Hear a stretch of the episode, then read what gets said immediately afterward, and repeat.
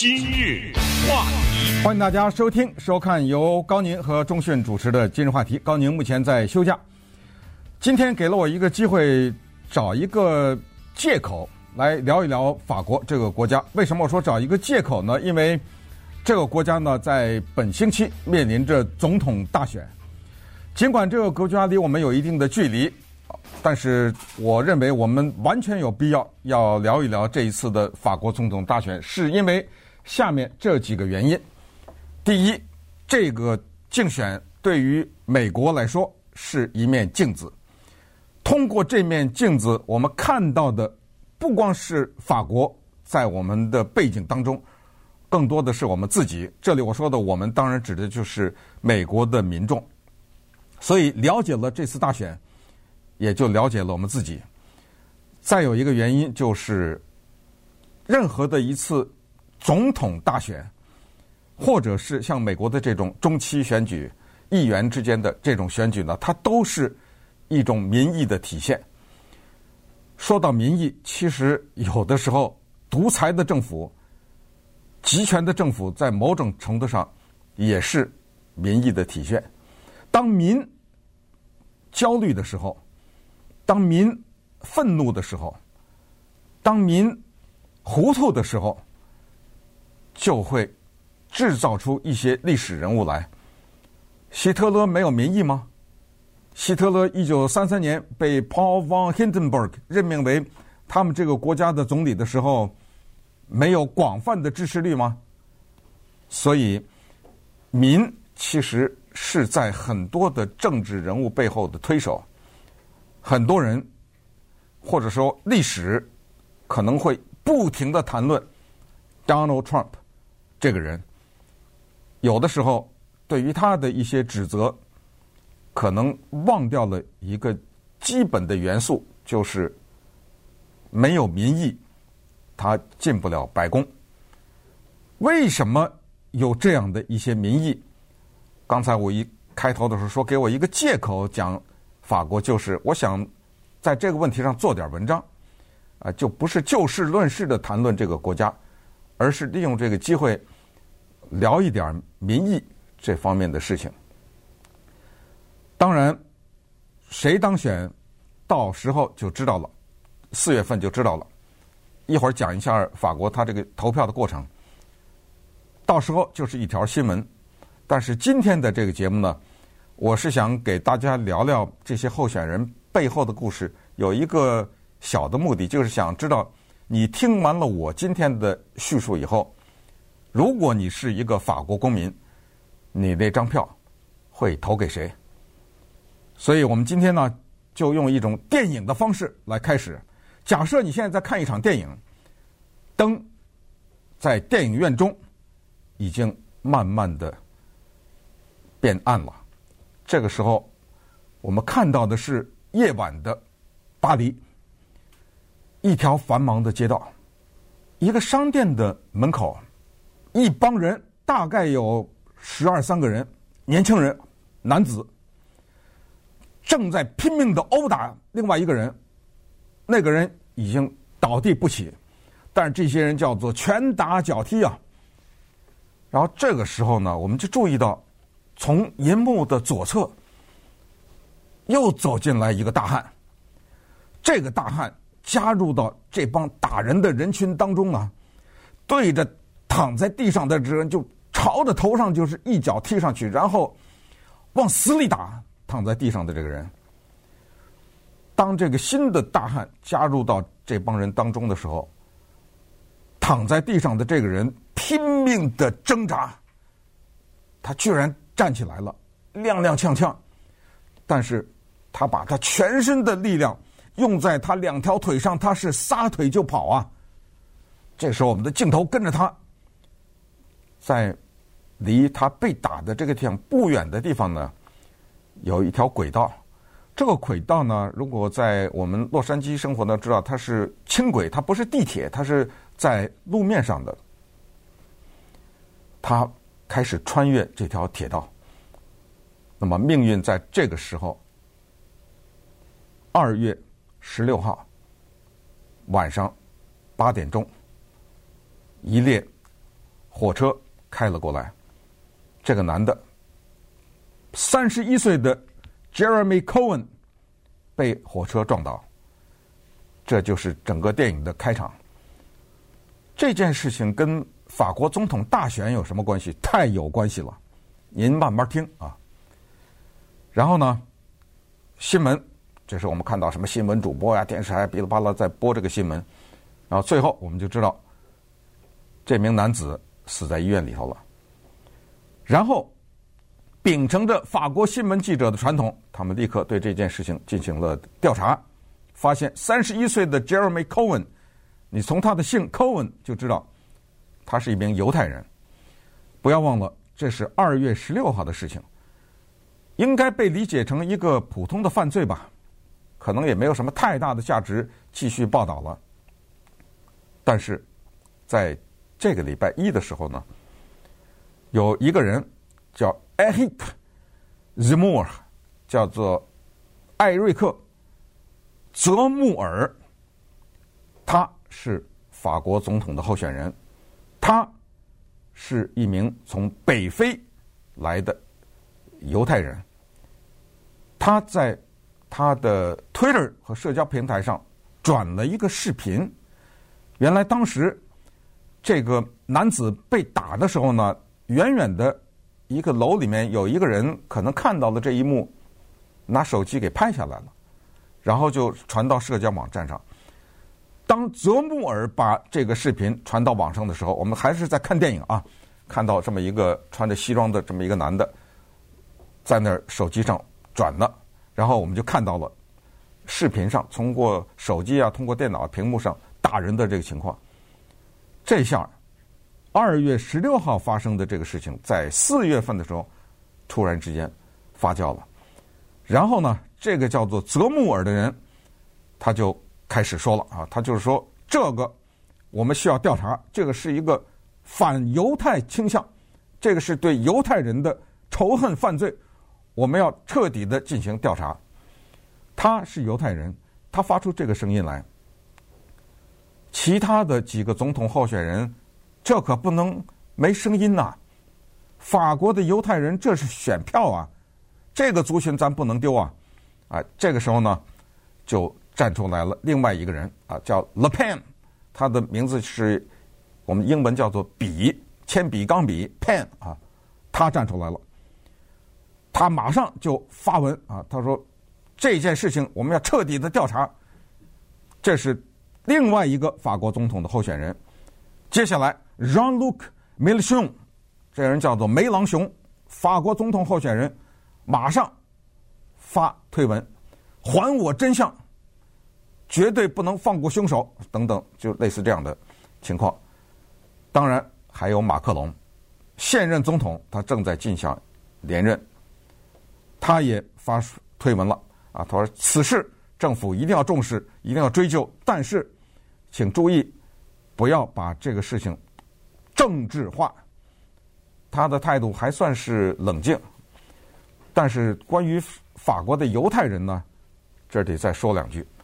第一句话，犹太人在哪儿都有自己独特的困难。美国到现在还在杀呢，法国也是一样。二零一七年，有一个六十五岁的法国的犹太人女性，叫 Sarah Halim Halimi，她被一个男子啊从他们家的窗户那儿给推出去了，活活的。给摔死了。结果对这个男人审判的时候，才发现他吸毒。居然到了二零二一年，这一晃这都四年过去了，法庭做出来一个莫名其妙的裁决，说此人犯罪的这个人不能接受审理，因为他吸毒吸的太厉害，这大脑的运作不是一个正常的人，那不是一个正常的人。就瘫在那儿，你怎么审理他呀？对于犹太人来说，这个事儿就等于不了了之了，是不是仇恨犯罪，咱也不知道。反正就是这么一个吸毒过量的人。那刚才说的三十一岁的 Jeremy Cohen 被一帮人追打，是不是仇恨犯罪？他们的动机是什么？也不知道。直到我现在说话的这会儿，也没有嫌犯被抓。这是第一句话。第二句话就是关于刚才我说的这个 泽穆尔这个人。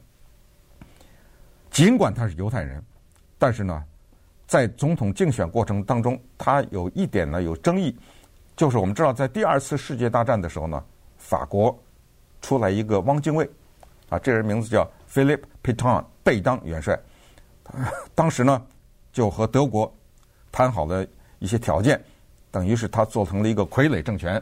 那么在这个谈判的过程当中呢，他做了一件事情，他跟德国人说。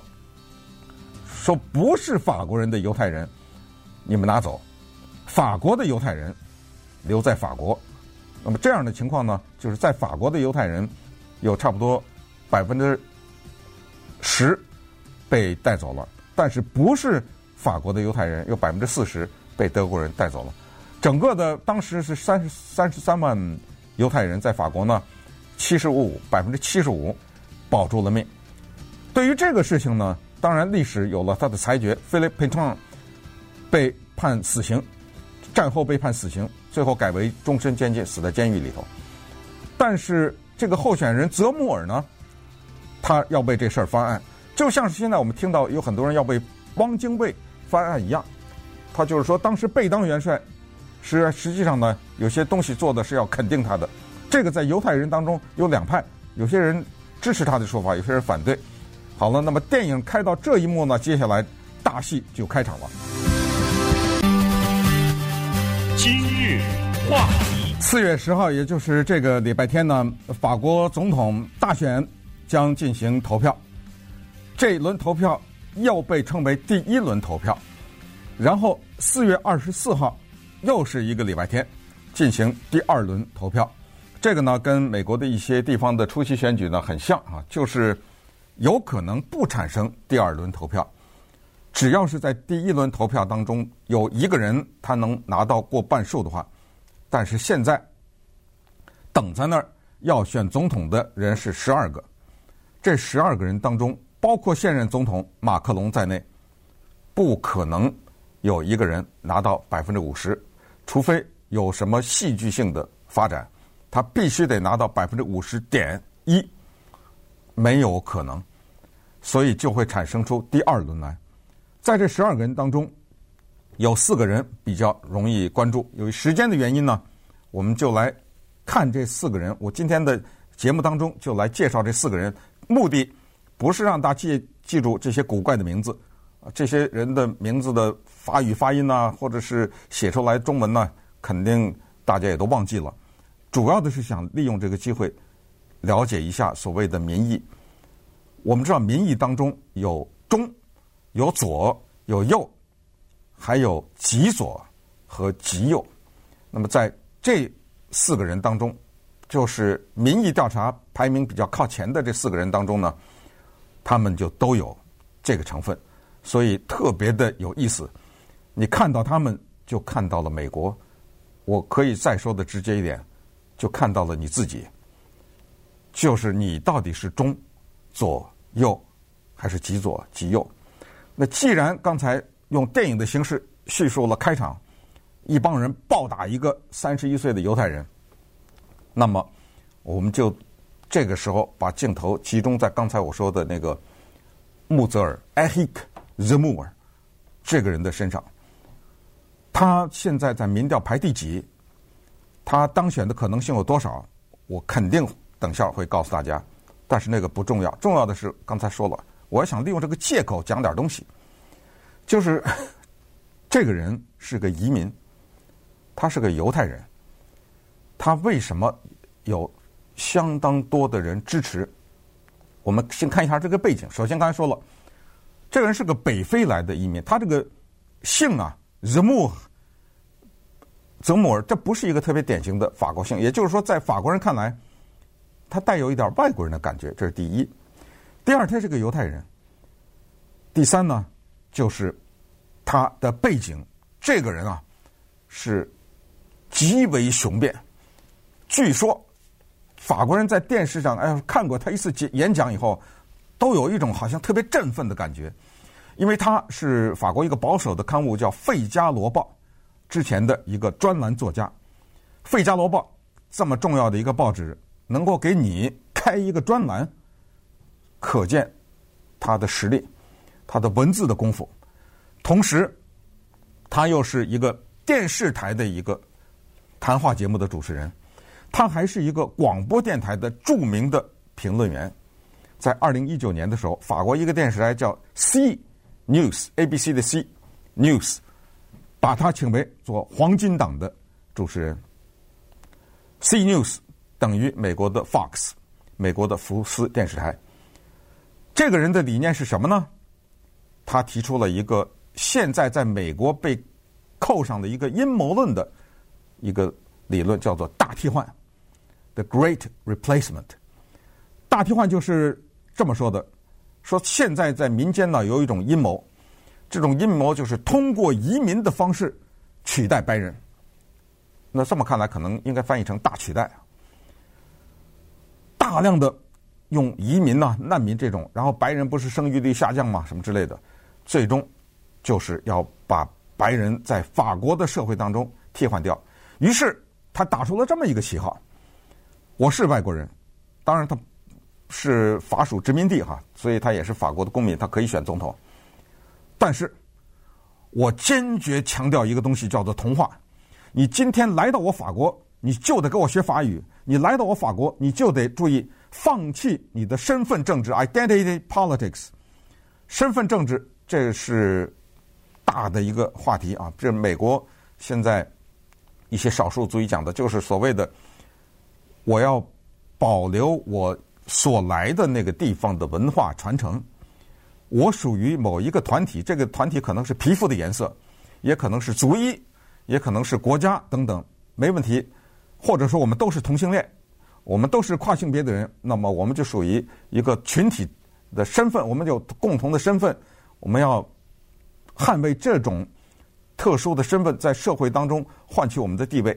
可是这一位犹太人泽穆尔他说呢：“你们既然来到我法国，你看我是北非人，对不对？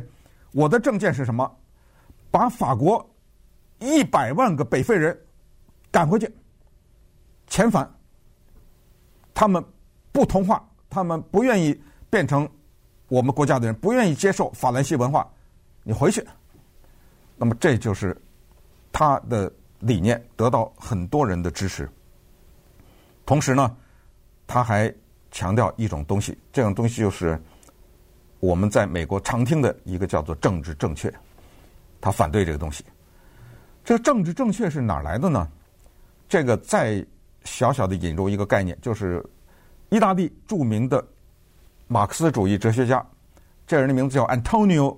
Gramsci，中文翻译叫格兰西，他曾经提出一个著名的理论，叫做 cultural hegemony，hegemony，那叫做文化霸权主义。什么是文化霸权主义呢？注意啊，我刚才强调的是马克思主义，可是泽穆尔可不是马克思主义啊。但是他为什么采用了格兰西的这个说法？是这样的，格兰西呢，他是说啊。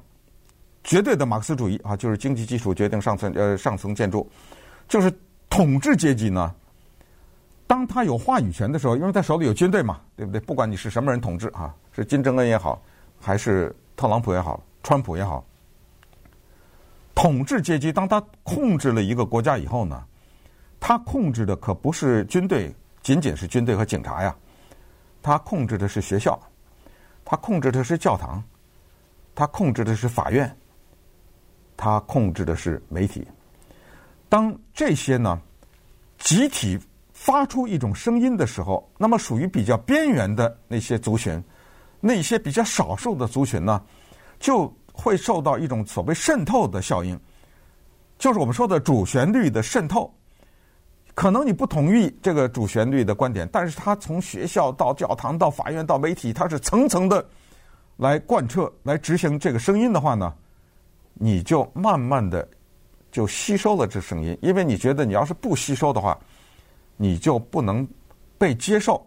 那么按照格兰西的文化霸权主义呢，那就是这样的话，当你从不同意到慢慢的，咱们说洗脑也好，或者是灌输也好，你接受的时候，这不就是给那个有话语权的统治阶级一个合法性吗？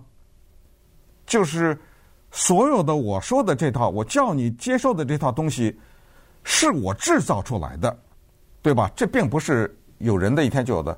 可是我制造出来这个有利于我继续统治下去的这一套话语。慢慢的被越来越多的人不就接受了吗？那你接受的人越多，我不是就越有合法性吗？这葛兰西的理论。可是马克思主义的理论在这儿可以完美的被反过来用在反对正确、政治正确这个上面。你这媒体一天到晚吵吵，应该也给这些非法移民权利。你们应该同情这些同性恋人，你们应该让这些伊斯兰教的移民在我法国的街上戴起面纱来。你们应该照顾这些弱势的群体，从残疾人到刚才说的一系列的皮肤不同的颜色的人，讲不同的语言，他们不会讲法语没关系，你们。把所有的这个资料印成他的那个语言，然后你开设什么什么，就是这种。当这种在主流社会变成一种主旋律的时候，其他的那些反对这些立场的人会认为：哦，原来我错了。你通过拍电影、通过电视、通过写文章、通过采访、通过广播电台等等，更不要说社交的空间。来推广，然后不断地指出说，这是一个历史的正确的方向，这是一个正确的。那么这个时候，你跟这个观点不同意的话，你就认为或者有一个声音在告诉你，你就错了。这不是把葛兰西的这个理论给倒过来了吗？他本来反对的是资本主义的统治阶级，现在在西方的这种民主的、自由化的、政治正确的大的氛围当中，正好被。一些人叫做以其人之道是还治其人之身呐、所以我站出来了。你们不是不敢说吗？我站出来了，我反对这些移民全都给我送走，这些难民全都给我赶走。我强调的是同化。你看，我是外国人，对不对？我是犹太人。今天我百分之百的认同法兰西文化，谁不认同谁回去。啊，这是他的这个观点。稍待会儿，我们再来看看。另外几个人，然后我们就看到一个比较完美的图画，而这个图画它看到是一张完美的图画，但是你仔细看，它中间有一些切割，它反映的是不同的人、不同的群体在法国人民当中他们所表示出来的态度。然后最后咱们再看一看谁有可能当选。今日话题。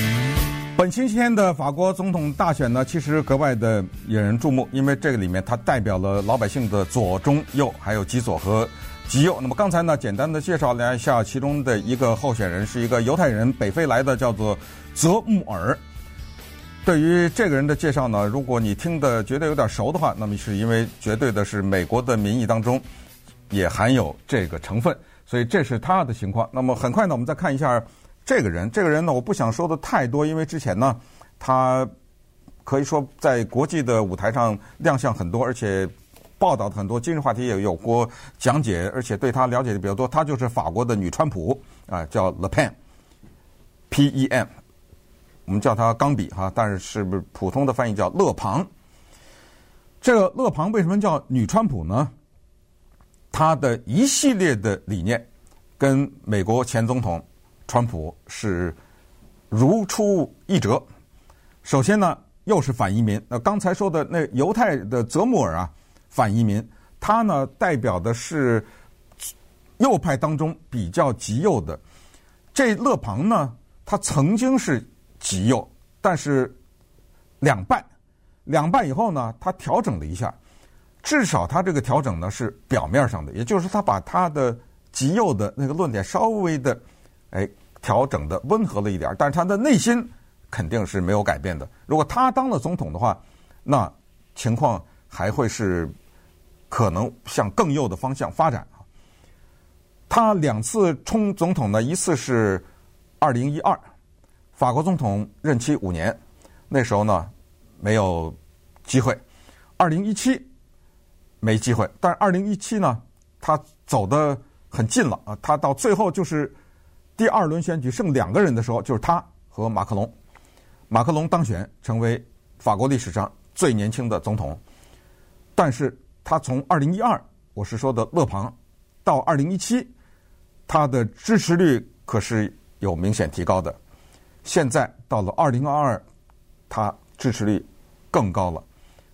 应该没有意外的话呢，他会在二月二十四月二十四号的时候呢，跟马克龙再次对决。那么这儿也告诉大家，上一次一个法国的总统选连任，还当上了二十年以前。所以，好像我们开玩笑说韩国总统有青瓦台的魔咒啊，他这儿也有。法国总统的连任魔咒，就很多的法国总统都不是所谓的一届总统，而这一次的女川普对马克龙的冲击是相当的厉害。原因是这样的：法国现在刚才一开始讲到，这个老百姓是这样，他要不就焦虑，要不就愤怒，要不就是不确定。有这些因素的时候，就会有一些人成为叫做历史的产物，应运产生。法国什么问题？首先。的确有反移民的情绪，而且还相当的高。第二，有反政府的经济政策的情绪。法国没有通货膨胀吗？法国没有油价上涨吗？法国的油价现在比去年狂涨了百分之三十五。法国人没有每个礼拜工作多少小时的这个争议吗？法国人没有对伊斯兰教的信徒在他们国家的地位的争议，或者说的用一个直接的话就反感。大家听说过关于面纱的问题，连马克龙的他下面的部长都反对这些人戴着面纱，因为他说很简单，你戴着面纱，我知道你谁啊？我知道你男的女的呀？你戴着面纱说你的，万一你身上藏了个炸弹什么，你往我这个里面走等等啊？他是这种。还有就是说我我害怕，反正。我就看这么一个蒙着头的人在街上走，我害怕。比如啊，是这种情绪。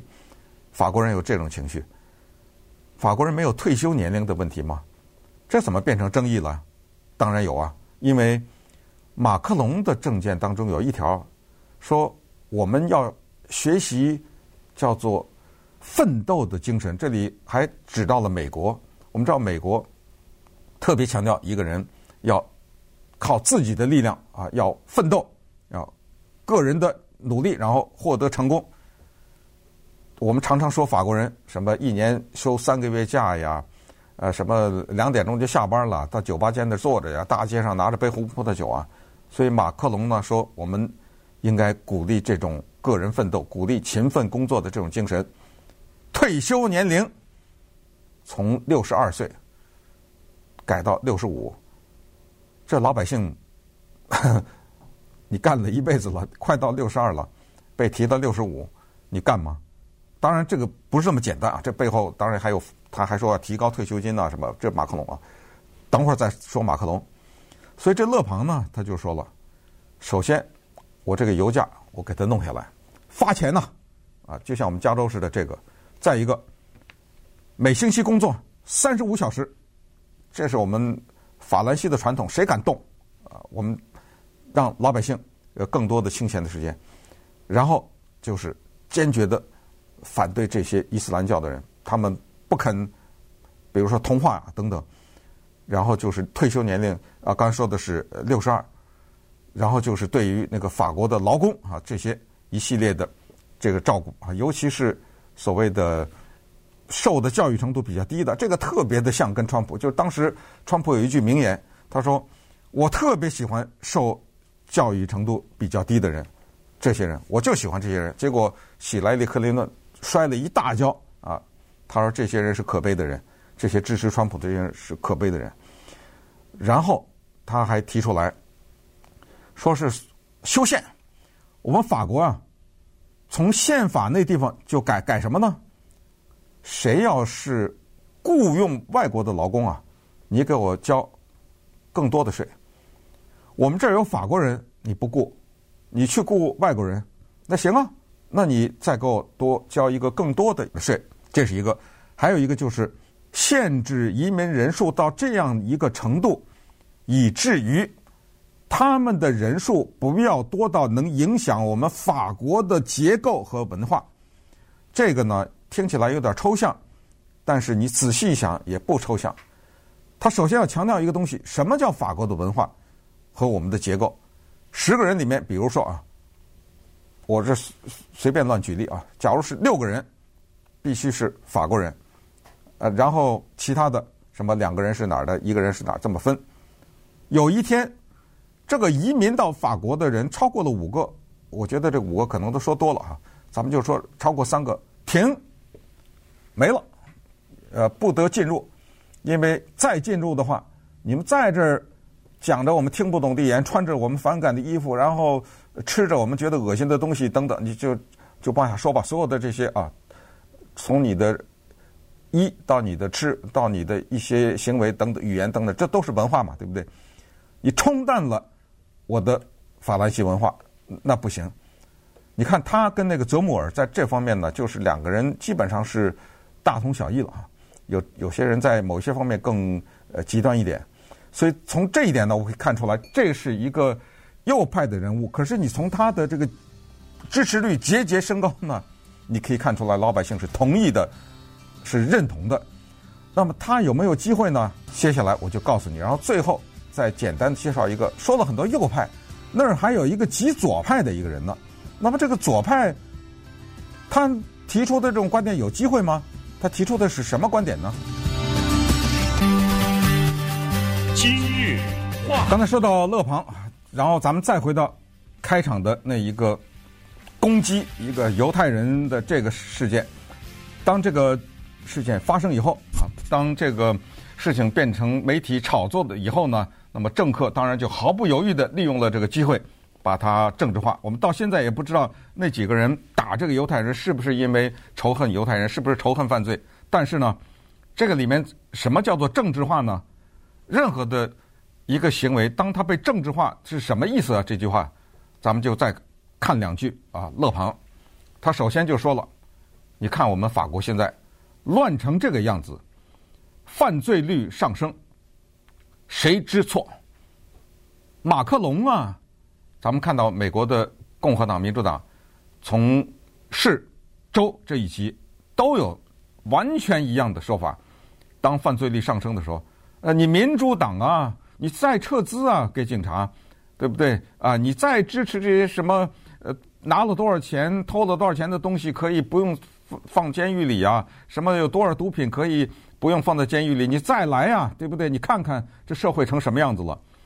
呃，这就是把一个社会现象，把它成为攻击自己反对政党的这么一个平台，这是一个事。然后勒庞女川普还说了，她说有一个事情这么难理解吗？两句话，第一句话。罪犯、监狱。